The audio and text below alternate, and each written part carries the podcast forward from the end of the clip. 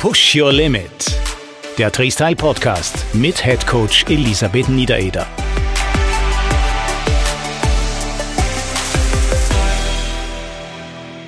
Willkommen zu einer neuen Folge von Push Your Limit, dem Freestyle Podcast. Natürlich wie immer mit Head Coach Elisabeth Niedereder. Hallo, liebe Lissy. Hallo, liebe Dieter. Heute sind wir mal wieder zu zweit in der Kabine. Oh auch, yeah. Oh yeah, auch das kommt Da ist schon so heiß.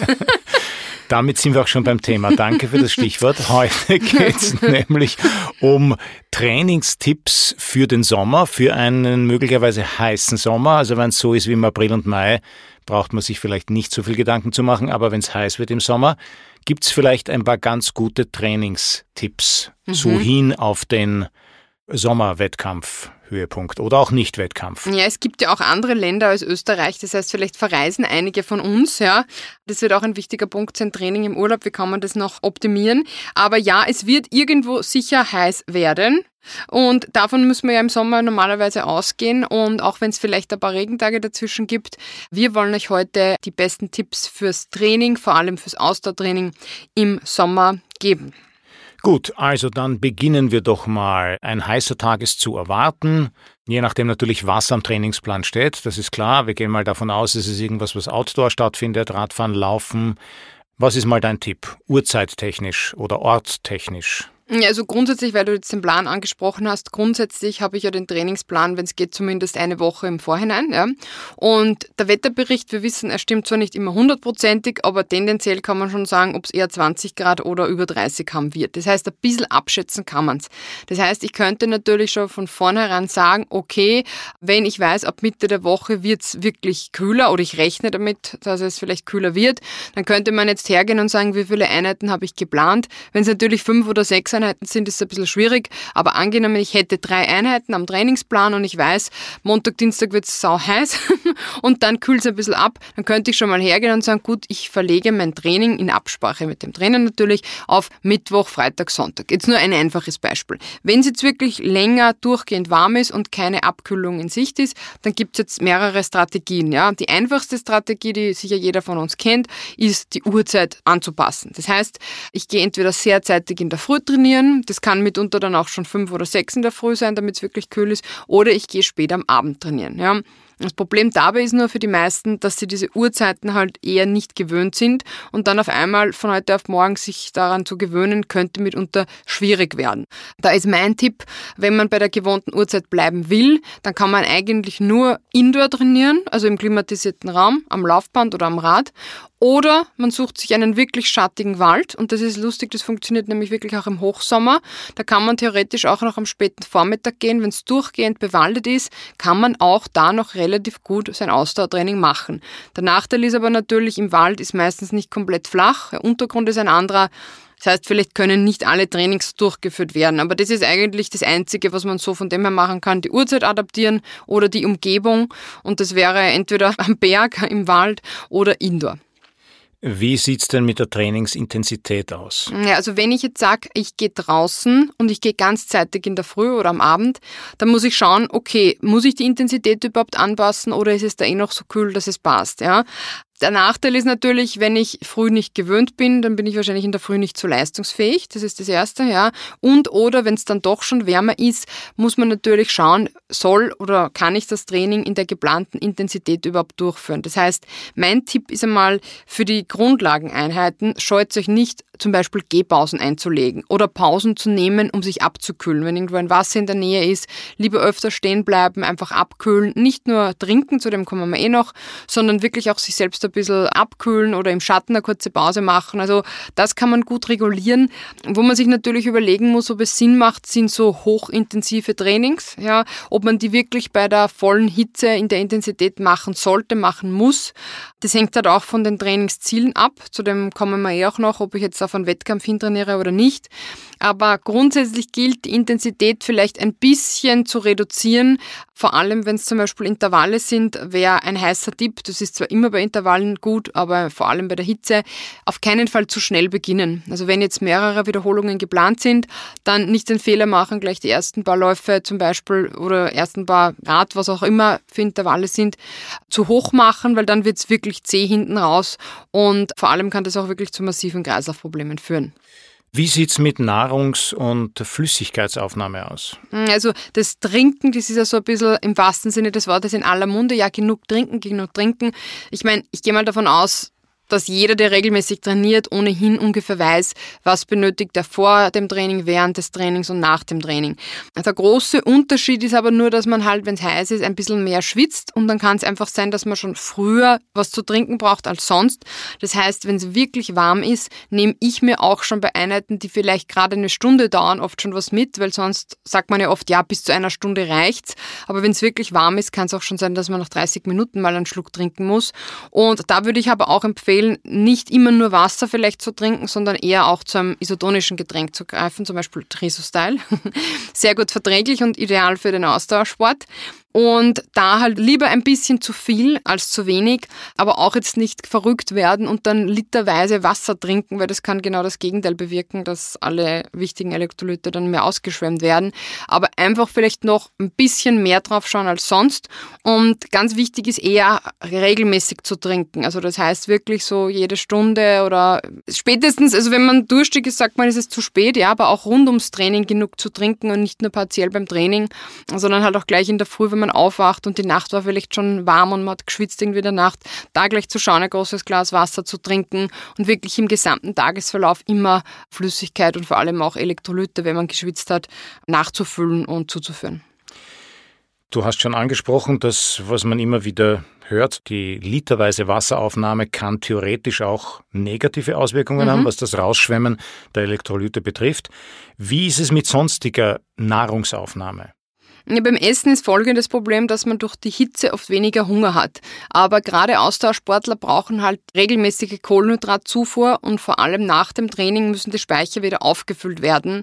Vor allem, wenn vielleicht am Wochenende oder bei einem Wettkampf längere Einheiten am Plan stehen und man vergisst ein bisschen durch die Hitze zu essen, weil man weniger Appetit hat, dann kann sich halt das sehr schnell rächen, wenn man einfach auf leere Speicher oder leeren Magen wäre noch das wenigste, aber ja, trainieren geht. Das heißt, schaut da auch wirklich genau drauf, ob sich vielleicht durch die Hitze das Hungergefühl ein bisschen verändert und dass man trotzdem seine Kohlenhydrate und seine natürlich generell Makronährstoffe zuführt. Während des Trainings ist meistens nicht so das Problem, aber eher rund ums Training und vor allem vor einem Training. Also das heißt, Kohlenhydrate wie gewohnt und auch wenn man kein Hungergefühl verspürt, weil es wirklich zu heiß ist, dann kann man sich in flüssiger Form zuführen. Das heißt jetzt nicht Bier, sondern man kann sich zum Beispiel mit Shakes oder so auch gut helfen, wenn man sagt, ich habe aber gar keinen Appetit, kann man sich zum Beispiel das, was man sonst als Porridge verzehren würde, einfach in den Mixer hauen, vielleicht sogar irgendwas kühles Eiswürfel rein oder ein fettarmes Eis, ja, das nach was schmeckt.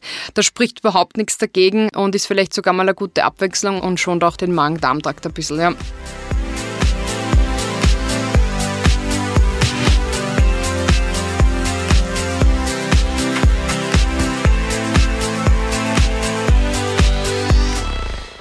Wenn wir jetzt sagen, dass die Aufnahme von Flüssigkeit, von Nahrung, dass das sozusagen alles dem Sommertraining und den möglicherweise sehr hohen Temperaturen entsprechend angepasst ist, wie sieht es denn an besonders heißen Tagen mit Trainingsalternativen aus? Zum Beispiel, es steht zwar eine Laufeinheit auf dem Programm, ich trainiere vielleicht für einen Triathlon, gehe ich vielleicht lieber schwimmen stattdessen. Ja, also das wäre natürlich auch, wo ich sage, das ist sehr clever, vor allem wenn ich mehrere Sportarten sowieso mache, dass ich versuche, das ein bisschen zu optimieren. Ich meine, natürlich, ich sage als Trainerin auch immer, bitte nicht die Einheiten untereinander tauschen, ja, aber andererseits, wenn es jetzt wirklich brütend warm ist und es einfach keinen Sinn macht und zum Laufen einfach zu heiß ist, dann spricht überhaupt nichts dagegen, zum Beispiel das Krafttraining, was ja dann vielleicht indoor stattfindet, zu machen oder schwimmen zu gehen, ja, und da einfach ein bisschen zu improvisieren oder auch zu sagen, okay, es ist die Woche einfach wirklich warm, können wir vielleicht das Training generell ein bisschen anpassen und dann macht man halt statt zwei Laufeinheiten und einer Schwimmeinheit zwei bis drei Schwimmeinheiten und dann nur einmal vielleicht laufen. Also man kann das sehr gut auch kombinieren. Man muss es halt nur situationsangepasst machen. Wenn es eine Woche mal anders ist als ein Plan, ist nicht so schlimm. Aber wenn ich halt wirklich auf ein Ziel hinarbeite, sollten schon die Inhalte vom Plan umgesetzt werden. Wenn jetzt aber jemand Gesundheitssportler ist, und das ist an der Stelle ganz, ganz wichtig, der nur unter Anführungszeichen für die Gesundheit trainiert, ohne konkretes Wettkampfziel, dann würde ich das ganz anders angehen und sagen, okay, bitte, wenn es zu heiß ist, dann mal gar nicht laufen und maximal vielleicht walken und Krafttraining und Radfahren oder Schwimmen, weil beim Radfahren ist es auch ein bisschen kühler, meistens durch den Fahrtwind und das dann ersetzen, weil warum sollte jemand, der es für die Verbesserung der Gesundheit oder gesunde Haltung macht, sich zwingen zu laufen, wenn es brütend heiß ist? Das wäre ja dann fast der umgekehrte Effekt. Also das heißt, da muss man halt ein bisschen auch schauen, was ist jetzt das Ziel, was über dem Ganzen steht. Oder wenn wir an die Schwimmeinheit denken, vielleicht als Vorbereitung für den Triathlon, auch im Freiwasser Neopren weglassen, weil vielleicht sind ja selbst beim Wettkampf die Temperaturen so hoch, dass ich das Ding plötzlich nicht anziehen darf. Ach so, ja, das wäre sowieso gut, wenn man ab und zu den Neopren weglässt. ja, sowieso. Und dann natürlich das, mit Badeanzug, ja, ja. ja, ja, das, das schon, ja. Aber aus eigener Erfahrung weiß ich, das kann die Wasserlage doch dramatisch plötzlich verändern, respektive verschlechtern. Es gibt ja Bojen. Besonders im Wettkampf, ja. ja. Genau. Ja. Na, aber Spaß beiseite. Also das ist eh klar, dass man da ein bisschen variiert. Aber natürlich die Triathleten, die können sich darüber freuen, die können dann mehr schwimmen. Man kann auch zum Beispiel dann sagen, ich mache mal eine neue Koppeleinheit, ich mache Swim Run, Koppeleinheit, ja, und trainiere dann auch quasi Triathlon-spezifisch zumindest das Schwimmen und dann Laufen in die Wechselzone und wieder zurück. Aber ich bleibe halt immer quasi gekühlt und habe trotzdem zwei von drei Sportarten eigentlich kombiniert. Also da kann, wenn der Trainer darauf achtet oder wenn ihr da auch selber kreativ seid, da kann man auch super improvisieren. Das wäre dann auch zum Beispiel bei dem Punkt Urlaub, das kommen wir noch zum Sprechen, aber super Möglichkeit, ja. Wenn wir jetzt schon bei der ganzen Trainingsplanung sind, Stichwort Überwachung, damit meine ich jetzt die Herzfrequenz. ja. Also Pulsuhr hat ja mittlerweile eh so ziemlich jeder oben. Was gibt es da zu beachten, wenn es besonders heiß ist? Ja, also ich sage normalerweise immer, die Herzfrequenz ist nicht das Wichtigste für die Trainingssteuerung, sondern die Watt zum Beispiel oder die Geschwindigkeit. Aber bei extremen Bedingungen, das wäre zum Beispiel extreme Kälte, extreme Hitze, Höhenlage oder einfach eine ungewohnte neue Umgebung, lügt euer Herz nicht. Das hört sich jetzt so pathetisch an, ja, aber hört auf euer Herz. In diesem Sinne, nämlich im doppelten Sinne, weil die Herzfrequenz reagiert ja auf die Hitze dahingehend, dass der Körper ja versucht, die Körperkerntemperatur so niedrig zu halten wie sonst auch immer. Ja? Und wenn es jetzt sehr heiß ist, steigt natürlich dann die Herzfrequenz an, weil sich der Körper mehr eigentlich anstrengen muss für dieselbe Leistung. Ja? Das Laktat ist dann auch zum Beispiel bei Hitze höher, das ist so. Ja? Und wenn ich sage, hey, irgendwie, ich habe einen Plan stehen, keine Ahnung, 10 Kilometer in 6,30 und das fällt mir jetzt wirklich extrem schwer, dann sollte man vielleicht auch parallel auf die Herzfrequenz achten, um dann wahrscheinlich festzustellen, hm, okay, die ist ja 5 bis 10 Schläge höher. Das heißt nicht gleich, dass ihr krank seid oder irgendwas, sondern es ist einfach wärmer draußen. Und dann wäre es schon gescheit, wenn man sich vielleicht nicht nur nach der Pace richtet, sondern halt auch nach der Herzfrequenz. Und deshalb habt ihr im Idealfall sowieso mit einem regelmäßigen Laktattest Geschwindigkeitsvorgaben, Wattvorgaben und Herzfrequenzvorgaben. Dann kann, wenn man sich daran hält, also gar nichts mehr schiefgehen. Korrekt. Wir kommen wieder auf den Tag zurück, wo es besonders heiß ist. Cooling, Pre-Cooling. Ja, das kennt man eher von Profis, aber es kann jeder davon profitieren. Und zwar Pre-Cooling würde jetzt einfach bedeuten, dass ich vor der Aktivität mich schon runterkühle, ja, so wie ein Auto, das man startet und vorher eine Klimaanlage schon einschaltet. Aber auch generell kühlen ist ein total unterschätztes Thema, was extrem viel bringt, eben wegen der Körpertemperatur, ja.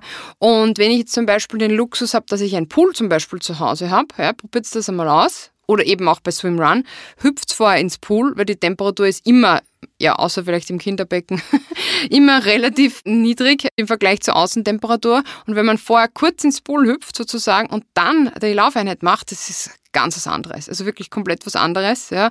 Und das kann funktionieren. Oder wenn ich solche kühlenden äh, Kompressen oder sowas habe und wirklich merke, boah, es ist voll heiß und ich lege mir die Nacken oder vielleicht generell auch, kann auch auf die Beine, kann überall sein, wo ich das Gefühl habe, mir ist heiß. Ja. Natürlich nicht direkt auf die Haut, sondern meistens hat man so ein Tuch dazwischen, das nicht so quasi Verbrennungen gibt. Ja, das geht auch mit kühlen Verbrennungen.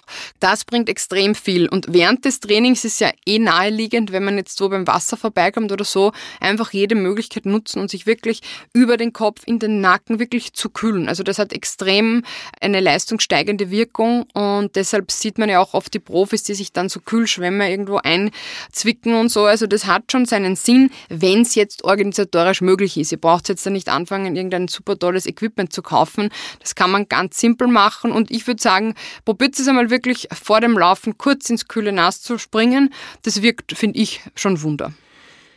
Apropos kühles Nass, was hast du denn für Tipps? Jetzt geht es in den Urlaub, man fährt vielleicht irgendwo hin, wo es dann noch heißer ist als bei uns und das durchgehend, möchte aber das Training jetzt trotzdem nicht allzu sehr vernachlässigen. Vielleicht steht ein Saisonhöhepunkt irgendwann Ende August, Anfang September an. Was hast du da für Tipps? Also im Urlaub ist immer die große Problematik, vor allem wenn man in eine neue Gegend kommt, dass man eben dort die Gegebenheiten noch nicht kennt. Das heißt, wenn ich jedes Jahr ins gleiche Domizil sozusagen reise, dann weiß ich ja, dort gibt es die Strecke, dort gibt es ein Fitnessstudio, da gibt es ein Schwimmbad und so weiter. Das ist natürlich dann super für die Vorbereitung. Dann steht eigentlich dem Training wenig im Wege. Wenn ich jetzt natürlich wohin reise, wo ich noch nie war, wo es vielleicht auch extrem heiß ist, dann muss ich natürlich ein bisschen improvisieren. Ja, deshalb wäre mein Tipp gar nicht zu improvisieren, sondern im Vorfeld eine Recherche zu betreiben und sagen, okay, ich fahre zum Beispiel in die Toskana.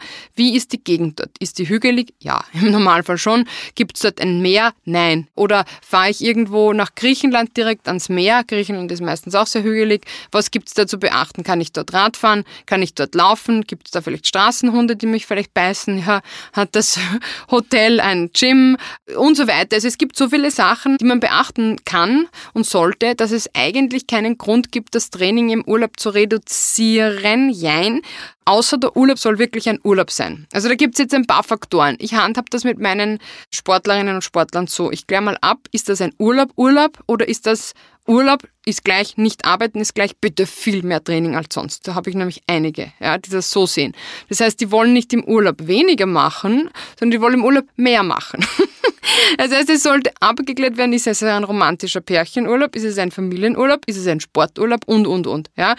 Weil da muss man halt dann verschiedene Tipps geben, weil wenn wer mehr machen will als zu Hause, dort aber vielleicht es 35 Grad im Schatten hat und die Gegebenheiten anders sind und, und, und, ja, ob das dann so sinnvoll ist, also das sind halt die Fragestellungen. Ich sag, wenn man den Urlaub als Urlaub handhaben will, das heißt, Familie schläft aus, dann geht man gemeinsam zum Frühstück und dann macht man irgendwas, dann kann ich jedem nur empfehlen, früh aufstehen, in der Früh, bevor alle munter sind, sozusagen zu trainieren. Aber dann eher kürzere Einheiten, ja.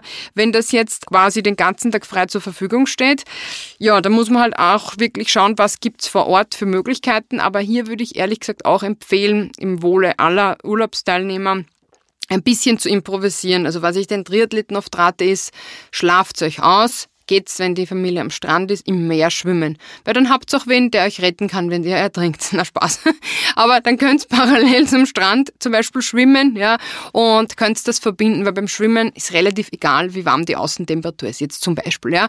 Oder wenn man halt laufen geht, ja, das halt ein bisschen familienfreundlicher zu planen. Aber eigentlich ist dieses Thema Training im Urlaub und so weiter heutzutage, wo alle Hotels meistens schon gut ausgestattet sind, wo man auf Komoot und Co. die Routen vor sich anschauen kann, kann oder auch auf Strava oder was weiß ich, spricht meiner Meinung nach bis auf die Temperatur, da gilt dasselbe wie bei uns, was ich schon vorher gesagt habe, spricht jetzt nichts dagegen. Die Frage ist eben eher, will ich einen Urlaub machen als Erholung oder will ich einen Urlaub machen, um mehr zu trainieren? Das sollte man einfach vorher mit dem Trainer abklären. Ist beides möglich, aber ist halt wichtig, dass man das abstimmt, weil das Einzige, was beim Urlaub dazukommt und was viele unterschätzen, ist der Anreisestress, die Anreise selbst und auch die Abreise. Und vor allem, wenn der Flugzeug im Spiel ist, dann ist halt auch immer das Risiko, dass ich krank werde bei der Klimaanlage, viele Leute ins Wetter groß. Also das sollte man auf jeden Fall, wenn man nicht unbedingt mit dem Auto verreist, zusätzlich berücksichtigen.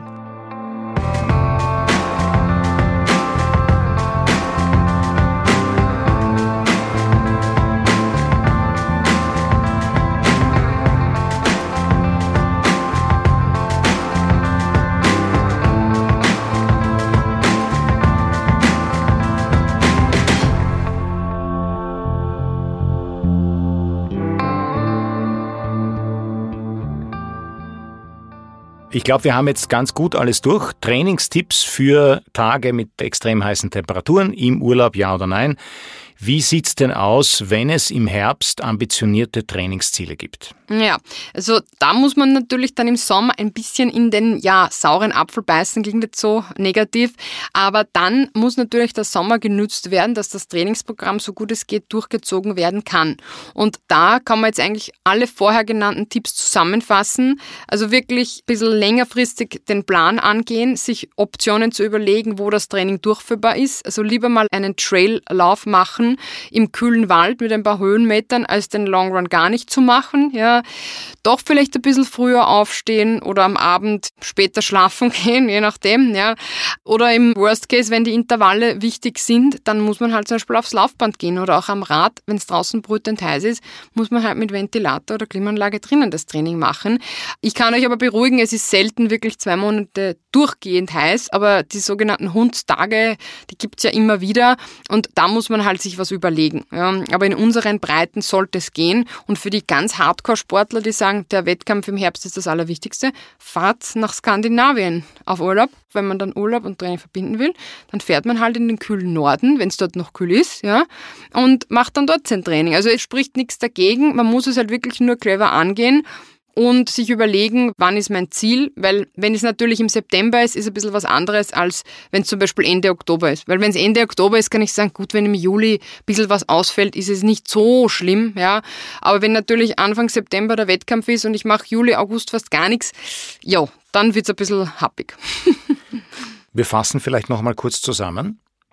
Viele dieser Dinge ergeben sich ja eh aus der Trainingsintelligenz heraus, was wir selbstverständlich alle besitzen? Natürlich, ja. Das heißt, trotzdem, speziell wenn es ambitionierte Trainingsziele im Herbst gibt, regelmäßig dabei bleiben, aber vielleicht die Uhrzeit variieren, respektive auch möglicherweise den Ort. Lisi hat es angesprochen am Anfang, der kühle Wald. Die Intensität möglicherweise etwas reduzieren, auch auf die Herzfrequenz achten, natürlich die Nahrungs- und Flüssigkeitsaufnahme noch einmal ein bisschen mehr beachten, als würde man das bei einem Training mit normalen Temperaturen tun. Naja, und was den Urlaub betrifft, müsst ihr natürlich eure eigenen Prioritäten setzen. Ist das Familie Familie oder ist es Familie, aber ich möchte nicht zu viel Zeit mit der Familie verbringen? Oder ist, okay. oder ist, das, ja. ist, ist das Training das Wichtigste? Und mhm. dann muss sich dem halt alles unterordnen. Ja, Super zusammengefasst, lieber Dieter. Ich wünsche allen Zuhörerinnen und Zuhörern einen schönen Sommer. Es gibt natürlich von uns weiterhin Podcasts, aber das war die wichtigste Folge, bevor es so richtig in die Ferien losgeht. Und erholt euch gut, trotz Training. Und wenn ihr Tipps braucht zum Training oder zu eurem Plan, meldet euch gerne. Alles Gute.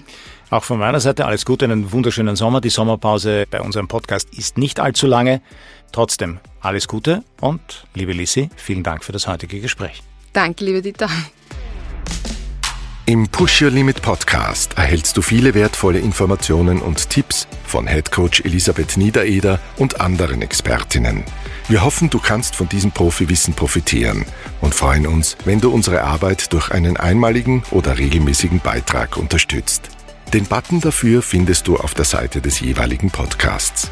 Danke im Namen des Treestyle Produktionsteams.